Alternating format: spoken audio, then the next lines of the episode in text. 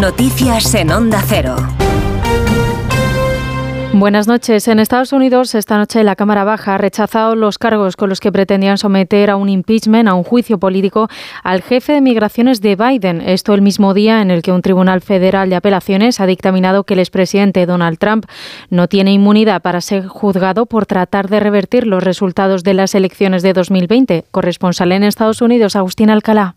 No ha sido un buen día para Donald Trump y sus partidarios en el Congreso. Por la mañana, un tribunal de apelaciones de Washington, compuesto por tres juezas, ha concluido que no puede reclamar la inmunidad por intentar boicotear la transferencia de poder después de perder las elecciones presidenciales del 2020 porque no está por encima de la ley. Y esta noche, sus seguidores, y en especial Mike Johnson, el presidente de la Cámara de Representantes al que Trump controla con facilidad, han perdido un voto para acusar de graves delitos y faltas a Alejandro Mayorkas, el secretario de Seguridad Nacional y a aprobar su impeachment por violar las leyes inmigratorias de la nación en la frontera con México. El presidente de la Cámara, Johnson, ha anunciado el resultado de la votación.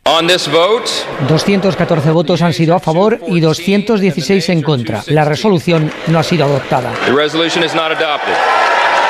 Los aplausos son de los 212 demócratas que han votado en contra y a los que se han unido cuatro republicanos, que han considerado que Mallorcas no ha hecho nada para ser el primer ministro en más de 150 años en ser sometido al impeachment.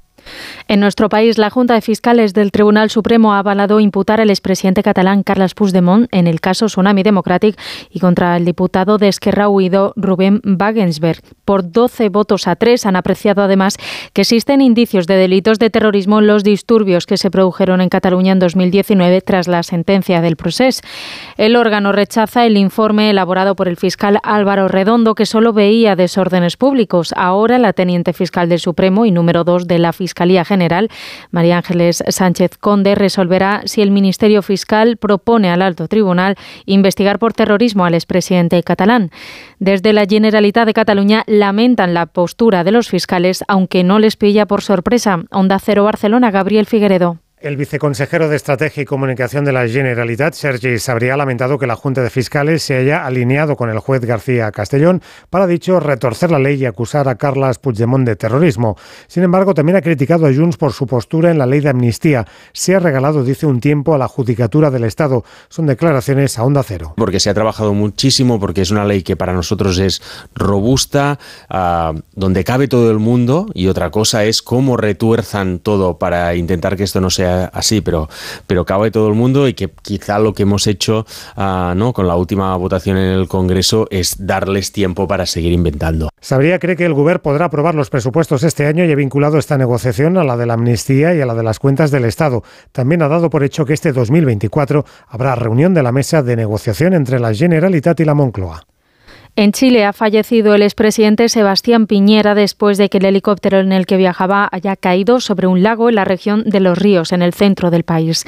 Piñera, que pilotaba el vehículo, viajaba junto a otras tres personas que han sobrevivido, pero el expresidente ha quedado atrapado en el helicóptero mientras este se hundía en el lago. Lo ha confirmado la ministra de Interior chilena, Carolina Toa, durante una rueda de prensa donde ha destacado que las otras tres personas a bordo llegaron por sus propios medios a la orilla pero que no fue el caso de Piñera.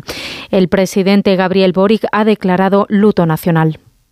He instruido que el expresidente Sebastián Piñera sea despedido con los honores de funeral de Estado y decretado tres días de duelo nacional para honrar la memoria de quien fuera electo presidente de Chile en dos oportunidades. El presidente Piñera contribuyó desde su visión a construir grandes acuerdos por el bien de la patria. Fue un demócrata desde la primera hora y buscó genuinamente lo que él creía que era lo mejor para el país.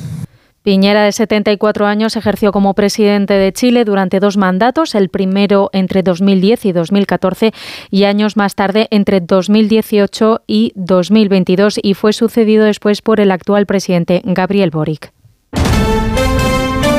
Y en la actualidad deportiva en fútbol, el Mallorca y la Real Sociedad han empatado sin goles este martes en la ida de semifinales de la Copa del Rey celebrada en el Son Moix. Este miércoles a las nueve y media, segunda semifinal, el Atlético de Madrid recibe al Athletic Club de Bilbao en el Wanda Metropolitano. Eso ha sido todo por ahora. Más información a las 3, a las 2 en Canarias. Síguenos por internet en ondacero.es.